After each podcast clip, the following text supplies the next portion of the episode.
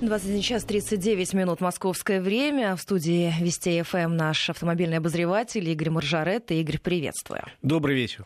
Ну что, теперь поговорим о последних э, новостях из э, мира, так сказать, дорог и автомобилей. А, Игорь, а очень активно обсуждается эта тема, и в соцсетях обсуждаются уже, конечно, не первый день, не первый месяц. Это то, что касается отмены техосмотра для личного автотранспорта. Но там тоже есть, насколько я понимаю, и в этих самых обсуждениях это тоже особо отмечается, что не всех коснется, возможно, эта история. Ну, я думаю, что отмена не коснется никого, потому что у меня есть твердое убеждение, э, отмены техосмотра не будет. То есть страна радуется? Э, безусловно. Это, в общем, противоречит точке зрения нашего правительства, которое только что внесло в Государственную Думу свой законопроект по поводу техосмотра. И в этом законопроекте предусматривается завинчивание гаек по всем фронтам. То есть э, наказания э, очень серьезные повышаются для тех автомобилистов, которые не проходят техосмотр или проходят его фиктивно за деньги. И очень сильно закручиваются гайки для тех пунктов проведения техосмотра, э, где, э, собственно, эти самые эффективные диагностические карты и выдают без проведения реального осмотра. Там предусматривается наказание вплоть до уголовного, чего никогда не было в нашем законодательстве. То есть штрафы были и сейчас есть, а вот так, чтобы штрафы многократно усилить и даже ввести уголовное наказание, такого не было. То есть точка зрения нашего правительства однозначно. Техосмотр нужен, надо его проводить и проводить так со всей строгостью этого закона и э, требует, чтобы проходили абсолютно все, без всякого исключения. И тут появляется другой законопроект от депутатов от «Справедливой России», который говорит, да нет, ну что вы, на долю э, аварий по вине тех состояний да автомобилей... меньше 3%. Э, порядка 3%, и то смысла... Вообще, Оль, если честно говорить, то в мире отношения к техосмотру разные. Вот, вот, Игорь, прям вот вы чувствуете, что я хотела выйти с вами на эту тему. Я тут посмотрела статистику, где он есть. И я удивилась, что есть практически э, во всех так называемых цивилизованных странах. Ну, вопрос сложный. Дело в том, что, например, в большинстве штатов США техосмотра нет. В 12 штатах вообще нет его. Да, а где-то есть частично. Ну, очень по, по, по двум, по трем параметрам. В Австралии его нет, ну и так далее. Есть целый... В Великобритании есть, во Франции есть. Да, в Европе есть, есть практически везде. Э, дело в том, что в любом случае в правилах дорожного движения, которые мы все читали, написано, что э, за техническое состояние автомобиля отвечает водитель. И прежде чем отправиться в путь, он вообще должен проверить, все ли работает, есть список неисправностей, при которых нельзя ехать и так далее. И если вот случится одна из аварий, которая попадает в 3%, с кого спросят? С водителя. Говорят, Вася, ты что, поехала машина, у нее колесо отвалилось. Виноват, плати за всех. Поэтому вот, э, еще раз говорю, отношения двойственные. Но у нас раньше был очень жесткий техосмотр, теперь стал очень мягкий техосмотр. Мне кажется, что вообще с нынешней системой техосмотра надо бы разобраться в принципе, а, понять, почему люди не хотят туда ехать и почему они при этом так довольны. По опросам большинство людей удовлетворены сегодняшним положением вещей. вещей. Ну, правительство решило подойти по привычной, э, пойти по привычной тропе. То есть, сказали, давайте ужесточим наказание, и все будет хорошо. Хорошо не будет, но точка зрения правительства здесь понятна, и поэтому поэтому я не ожидаю никаких послаблений и никакой отмены техосмотра в России в ближайшее время вот бабки не ходи не будет. То есть это такой, в общем, со стороны «Справедливой России» скорее э, пиаровский ход. Вот мы, дорогие автомобилисты, за вас. Я уверен, что эти люди прекрасно понимают, что это э, законопроект дальше комитета не пойдет. Останется лежать там, и даже до первого чтения дело не дойдет. Игорь, ну давайте тогда еще одну тему с вами обсудим а, по поводу курения в автомобиле. Сегодня тоже она как-то, я смотрю, переполошила да. очень многих, Поступила... особенно курильщиков и пассажиров. Я вспомнила, что я вчера как раз с работы э, ехала на такси, у меня такси спросил, а можно я покурю? Я, в общем-то, согласилась, потому что... При условии, говорила ты, что я покурю тоже. Нет, нет, нет, я согласилась, но потом пожалела, потому что вечер пробки и mm. мало приятного, мягко скажем. Я, с одной стороны, человек не курящий. Э, и поэтому я вроде как двумя руками за то, что в машине не курили. И меня раздражает, если я стою где-нибудь на светофоре, вижу в соседней машине кто-то курит, а тем более, если там дети. По-моему, это глупо и пошло. Э, с одной стороны. Ну, вообще друг... в прокуренной машине мало приятного. Да, конечно. С другой стороны, я понимаю, что нынешнее такое гонение на курильщиков, оно э, тоже, по-моему, иногда перехлестывает э, всякие меры, всякие пределы, ведь Вот я летаю много по миру и знаю, что во многих, во всех практически аэропортах есть специальные места, где могут люди покурить. Для них же это мучительно, это интоксикация. Дайте возможность. А у нас нет, у нас закрыли все. Ну, мне кажется, что ну, если человек хочет курить, ну, дайте ему хоть какую-то малую возможность. Но совсем его нельзя э, карать и загонять в резервацию.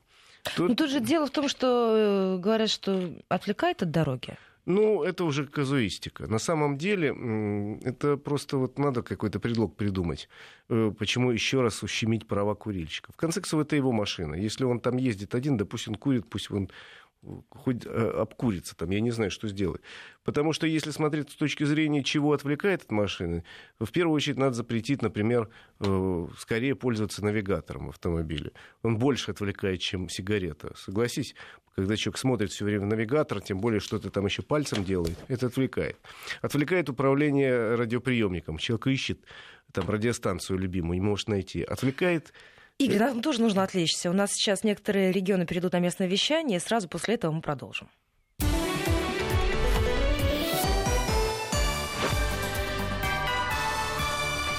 Вести ФМ.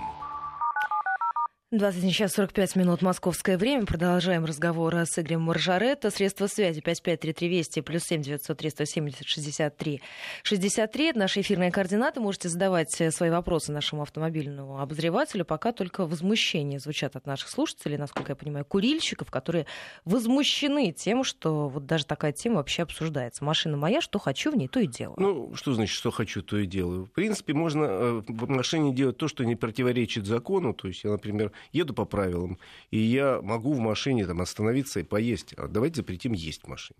Это что же Тоже отвлекает? отвлекает? Тоже отвлекает. Давайте запретим пить воду. Или, скажем так, воду газированную нельзя пить, потому что пузырьки могут голову шибануть. А простую можно. Ну, ограничений можно придумать очень много, но на самом деле, действительно, мой дом, моя крепость. Но если человек вот не может без сигареты, пусть он курит там, где ему разрешено. Ему и так оставили уже очень мало мест. Специальные курилки где-то вдалеке от э, учебных заведений, офисов и так далее. Э, часто без, без навеса и без обогрева. Э, да, вот машина, собственно, осталась в подъездах уже давно запретили курить. Еще раз говорю, я человек не курящий и э, не очень понимаю тягу людей, которые вот не могут пять минут прожить без сигареты. Но, с другой стороны, не считаю, что их не надо загонять в резервации и дать возможность человеку вот покурить в машине. Тем более, как специалист по безопасности могу сказать, что это не больше отвлекает от управления автомобилем, чем, условно говоря, настройка климатической системы во время движения. Ну, знаете, иногда разговор отвлекает даже. Разговоры. То есть давайте запретим говорить в машине вообще. Э, слушать музыку это отвлекает, между прочим. Музыка, понимаете, едете, а тут прекрасный исполнитель какой-то поет, и ты думаешь, боже, какая красота, я задумался и отвлекся. На самом деле много чего отвлекает, и, и курение не в первом ряду. Поэтому я тоже думаю, надеюсь, у этого предложения перспективы невелики, тем более, что проконтролировать ну как проконтролируешь? Камеры это не фиксирует. Гаишников на улицах сейчас нету. Ну, есть, но крайне редко. Ну, засада устраивает на курильщиках. Видеофиксация. Видеофиксация. А что покажет видеофиксация? Наличие дыма в салоне? Да не покажет она. Пока у нас даже видеофиксация не может зафиксировать такие нарушения, как э, непристегнутый ремень. Пытались, ну, получается, недоказуемо. Поэтому курильщики, пока курите, пока дается вам такая возможность. Но я еще раз говорю, что это плохо для вашего здоровья, плохо для тех людей, которые вдруг оказываются в машине рядом с вами. И ужасно, если там есть дети, вы их э, обкуриваете все время. Игорь, еще одна тема, которую хотели с вами обсудить, э, это ОСАГО. А, это тоже сегодня очень любопытное предложение Минфина, которое э, в министерстве считает, что надо повысить выплаты, вероятные выплаты по здоровью для людей, которые попадают в ДТП. Дело в том, что у нас получилась такая странная система. Э, если человек едет в автобусе, и автобус там, не дай бог, переворачивается, то для пассажиров общественного транспорта есть специальный закон, и положена выплата до 2 миллионов рублей. Ну, это касается не только автобуса, а любого общественного транспорта.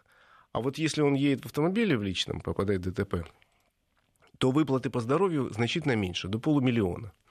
И поэтому Минфин э, говорит, что а давайте сделаем, чтобы было всем одинаково хорошо, всем будет верхняя планка 2 миллиона, и в случае чего человек может получить больше денег.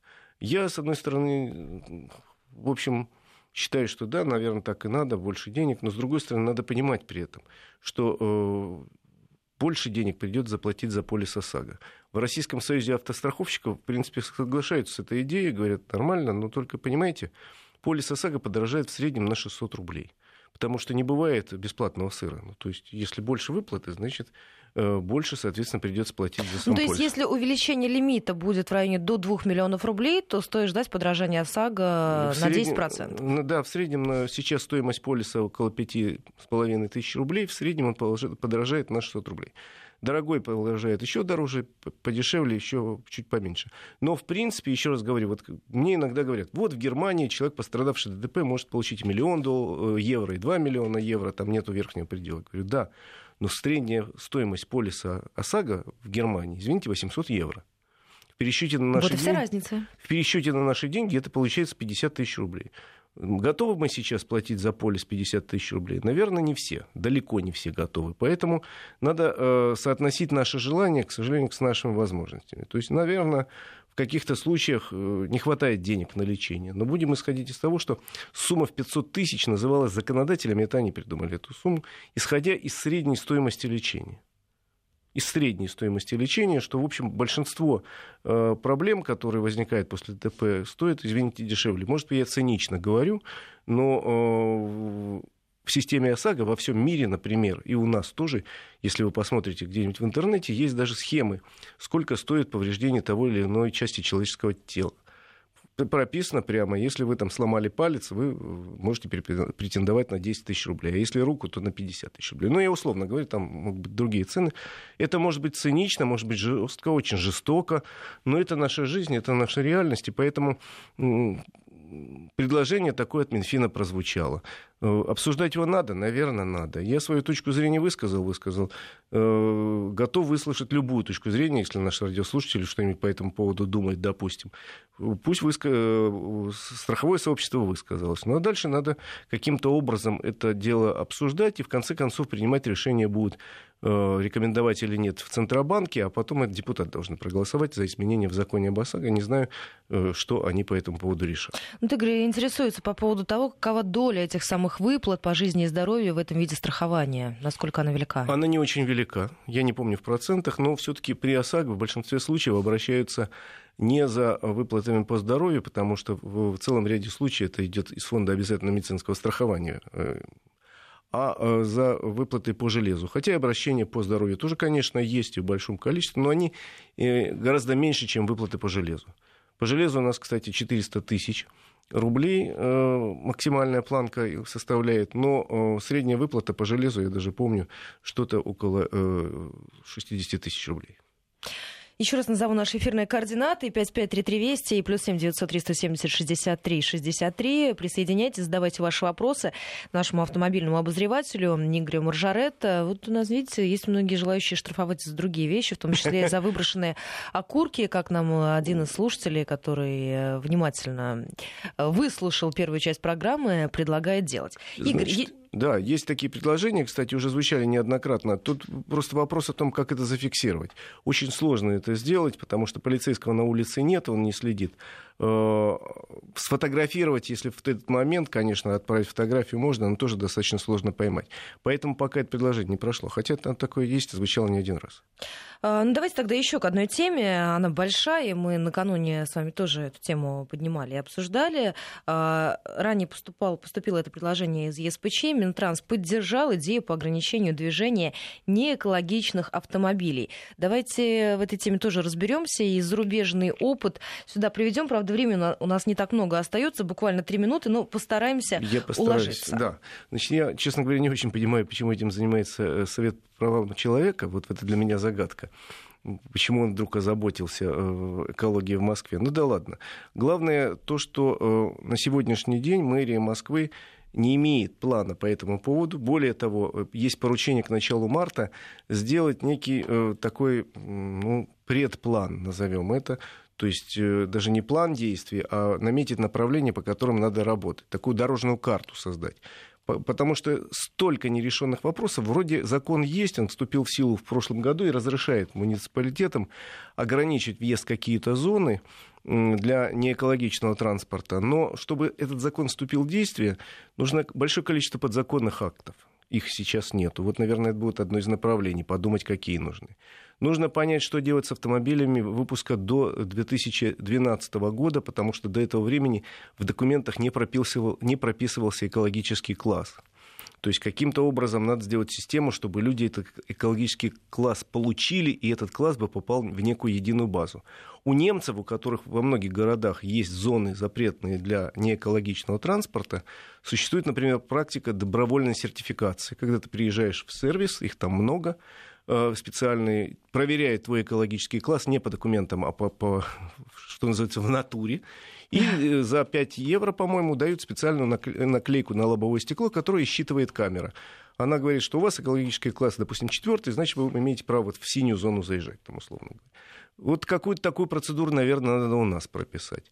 Э, плюс к тому надо решить еще массу социальных вопросов, потому что у нас действительно есть люди социально незащищенные, у которых старые автомобили. Может быть, создать для них какую-то систему поощрения. Допустим, ты сдаешь старый автомобиль в утиль, мы тебе вот такую сумму компенсируем. У нас такие программы были ведь в стране. Э, и плюс даем льготный кредит на покупку нового автомобиля, и обнови, получи автомобиль со скидкой, который более соответствует. Такие программы были в России, были в других странах. Э, либо мы тебе, ты избавляешься от этого автомобиля, мы опять же тебе поощряем премии, даем возможность купить велосипед. Сейчас такие программы есть в Италии, допустим, и в некоторых других странах. Словно Игорь, а о каком количестве автомобилей вопросы. мы вообще говорим в данном случае? Если и по говорить... России, и по Москве? Если говорить о России, то можно говорить примерно о трети всех, всего парка. Парк у нас примерно в 15 миллионов, э, в 50 миллионов, то есть ну, 15-17 миллионов. В Москве процент старых автомобилей гораздо меньше, то есть можно говорить из 5 миллионов московских автомобилей, условно говоря, о миллионе, но при этом надо понимать, что ограничения у нас коснутся не всех районов, в первую очередь там центра исторического, допустим. Ну, в общем, это вопрос, который нельзя решить с кондачка, и поэтому, я думаю, московские власти совершенно правильно решили сначала разработать дорожную карту, потом какие-то планы, потом вносить изменения, и вряд ли такие изменения э, будут в Москве в ближайшие два года, как минимум. Игорь, спасибо большое. Наш автомобильный обозреватель Игорь Маржарет